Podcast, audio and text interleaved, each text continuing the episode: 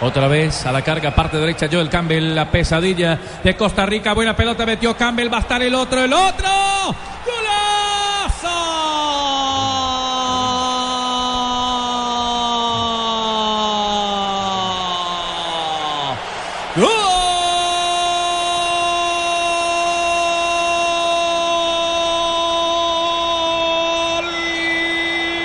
de Costa Rica.